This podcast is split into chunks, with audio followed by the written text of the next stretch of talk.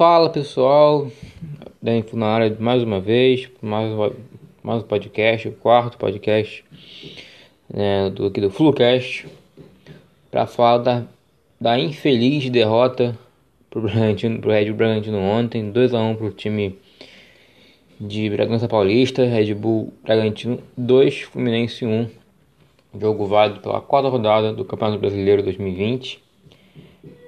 É o time ontem entrou com, com, algumas mudanças, não, não mudanças de nome, é, não mudanças de jogadores, mas sim de, de mudanças de de como pode dizer, de posicionamento. Vez do 4-3-3 que o Odaí tem jogado tão, é, recentemente, veio o 4-4-2 com o Muriel no gol, Igor Julião, é, Lucas, Nino e Lucas Claro, Egídio Aí meio de campo com Yuri, Doide, aí vem Nenê, Nenê e Michel Araújo no meio de campo na dupla de ataque com Marcos Paulo e Vanilson. É, eu achei até melhor essa, essa, essa, essa formação, essa, essa formação tática com o 4-2, porque tira o Nenê e Marcos Paulo da ponta, né, que são funções onde eles não atuam bem.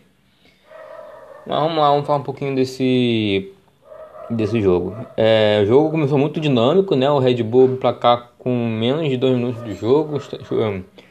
O jogo deles chutaram de fora da área, o Muriel espalmou pra frente. O Muriel também não tem passado confiança nenhuma pro torcedor. Por mim, já, já, já, já teria que pegar um banco já há algum tempo. Eu acho o Marcos Felipe um goleiro que passa mais confiança que ele. O Muriel espalmou e o Alejandro, é, com rebote, escurou pro gol. Logo depois, não deu nem pra ficar muito puto, porque logo depois, uma boa jogada no Fluminense, passe de qualquer do Julião, o Nenê ajeita e bate de, bate de colocado de fora da área pra patar o jogo. Um belo gol do Nenê, que ontem foi muito bem. Eu acho que ontem o Nenê e o Michel foram dois, dois melhores jogadores do time. E fizeram, fizeram uma boa partida. O Michel é um jogador muito combativo, né? Um jogador que não tem medo de apanhar do, do, do marcador, vai pra cima mesmo.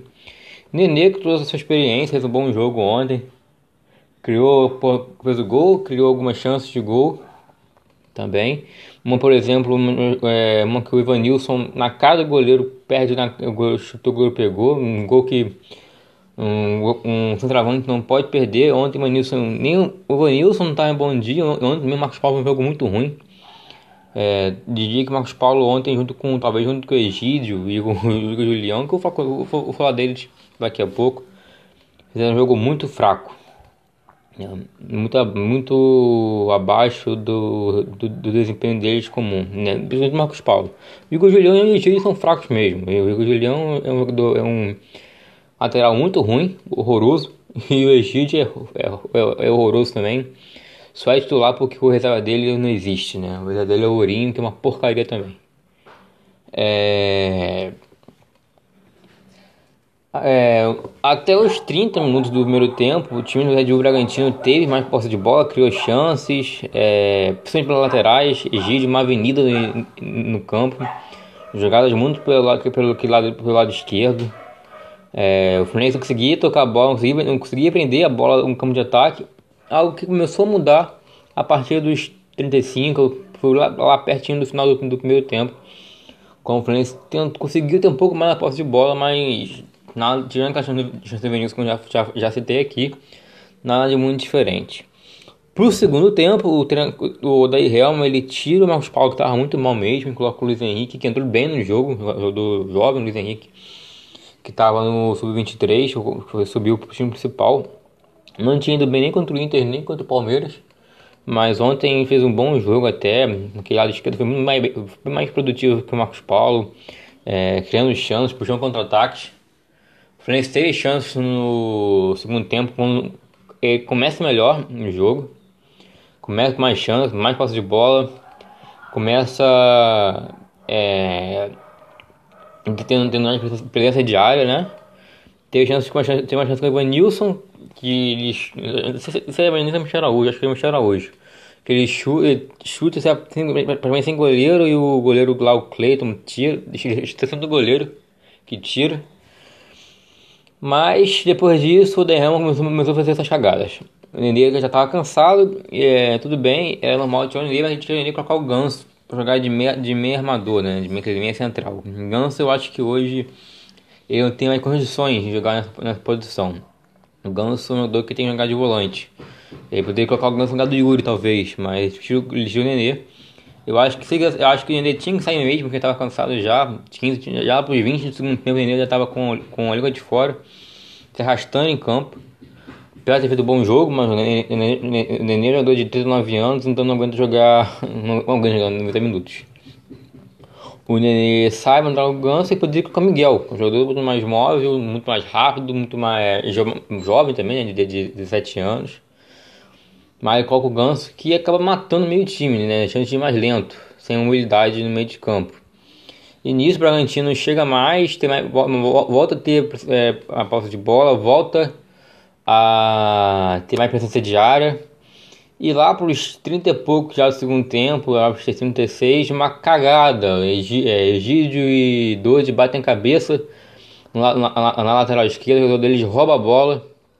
É, toca toca, toca na, para entrar da grande área que o, é, e o jogador lá deles, que eu não me recordo o nome, é, finaliza com a zaga toda aberta, ninguém marcando ele. E, e só o segundo gol do Bragantino. É, depois disso, teve uma polêmica que o Vasco e o Nino colocou a mão na boca. O cara chutou, bola bateu, bateu na mão do Nino. O deu o pênalti pro, time do Red Bragantino. Né? Porém, porém é, pelo parece, é, que depois voltando no lance, é, na origem da jogada tem um impedimento. Então, mas assim, isso demorou uns mínimos 5 minutos, 5, 6 minutos para que por causa disso é é Aquela demora do VAR, ver a jogada, rever, rever, rever. Acabou que o juiz não, não deu pênalti. O Fluminense faz outras mudanças. O, o, o ele tira o Charaújo, coloca o Caio Paulista né, no desespero. Outra mudança errada também, um mal de novo, que o Michel Araújo é um dos melhores jogadores em campo, rodou muito combativo o Michel Araújo, acho que uma, uma, uma, das melhores coisas desse Fluminense, junto com dois talvez, né, nesse começo de Doide, Michel Araújo e Evanilson são as três melhores coisas para se observar no Fluminense pós-pandemia, porque são jogadores. Michel Araújo jogador muito combativo, um jogador que aguenta muita porrada de marcador e vai ligar para cima dos adversários. O é um jogador que, carrega a marcação e o Evanilson, apesar que ontem não estava em bom dia, porém o Evanilson é um, é um excelente centroavante um, e deve ser, tem tudo para ser um grande camisa 9 lá na frente. É, como falei, o Daí de novo errado, o, Fluminense, o juiz dá 10 minutos de acréscimo e o Fluminense não consegue criar uma chance clara de gol. É, desespero, time, a, a falta de organização e a falta de a, a falta de cacique dentro de talento de um jogadores pesou.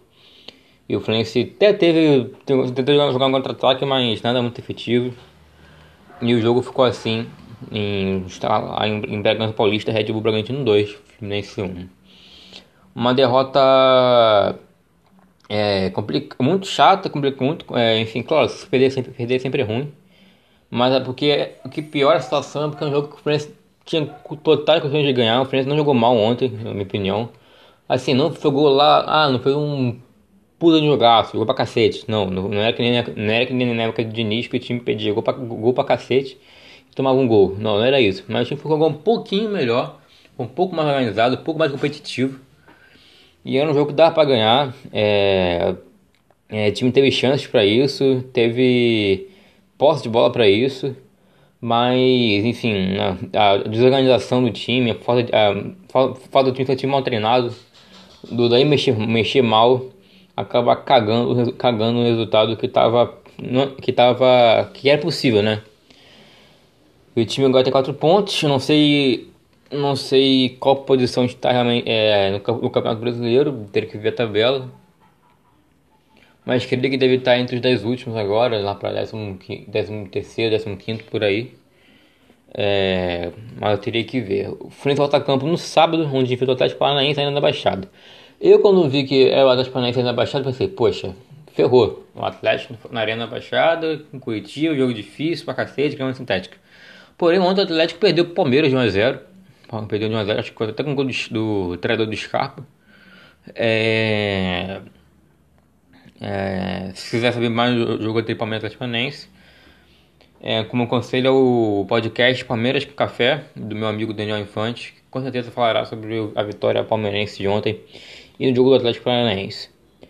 É... O Atlético é um time treinado pelo Dorival Júnior, mas agora não tem torcida, né? E a torcida do Atlético Paranaense faz muita diferença na Baixada, porque é uma torcida que fica muito perto do gramado e faz, faz um gramado sintético. Eu, eu, e eu pensando depois, vejo que eu vi que é um jogo que dá pra, dá pra vencer. Mas, porém, depende da postura do time, depende, depende da formação que o Daí vai entrar em campo. Depende, depende de muitas coisas que só saberemos no sábado. É... Então, assim, é um jogo que dá pra conseguir três pontos.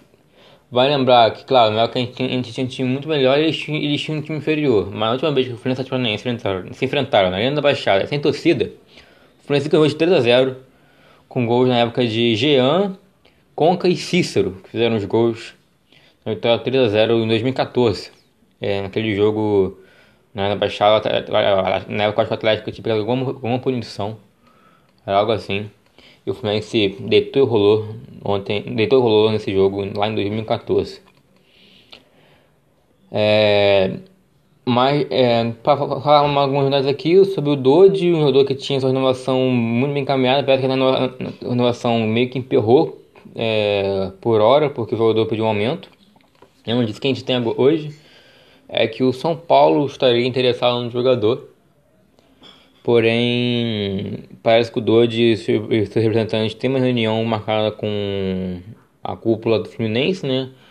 com, Paulo Angione e Mário Bittencourt para que e a expectativa é que o jogador acerte sua renovação é, com o clube. É, também tem a notícia sobre o Evanilson.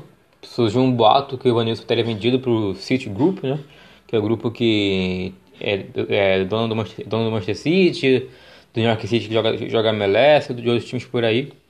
Porém, essa é a primeira proposta do, desse, desse grupo é, foi, foi rejeitada pelo Tom Benz, que é o dono do jogador, e por, por hora o Wellington permanece no Fluminense. É, mas isso aí, tricolor. É, infelizmente perdemos ontem. Eu fiquei bem puto da vida com essa derrota, porque, como falei, era um jogo que dá para vencer. É, enfim, mas agora é, levantar a cabeça, é, tentar acertar, tentar acertar o que tá, o que, o que, estamos, o que o time está errando. O time apresentou melhoras. Porém, eu acho que o Del não deve ficar por muito tempo. É um treinador que não apresenta resultados. Eu acho pelo fato de, pelo simples fato de ter sido eliminado na Copa Sul-Americana na primeira fase já já já era para ter já era ter rodado há muito tempo. Mas enfim, é, mas é o tricolor. É, devo voltar no domingo, né? Jogando no sábado. Então no domingo a gente volta com o nosso Flucast para falar de Atlético Paranaense e Fluminense. Mas é isso aí. Até lá. Um forte abraço a todos. É, não esqueçam de é, avaliar nosso avaliar nosso nosso podcast, o podcast. É um podcast de, de um tricolor apaixonado por, pelos para os tricolores para falar um pouquinho de Fluminense. Eu pretendo daqui a, daqui a algum tempo chamar convidados para gravarem comigo, dois, é, outros amigos meus tricolores para gravarem comigo, ou até mesmo em alguns clássicos convidarem amigos meus lá para o rival, para para falar do, de algum clássico é, ou de alguns jogos importantes. Mas é isso aí. É, até a próxima, até domingo agora, eu acho. É, um forte abraço a todos e saudações tricolores.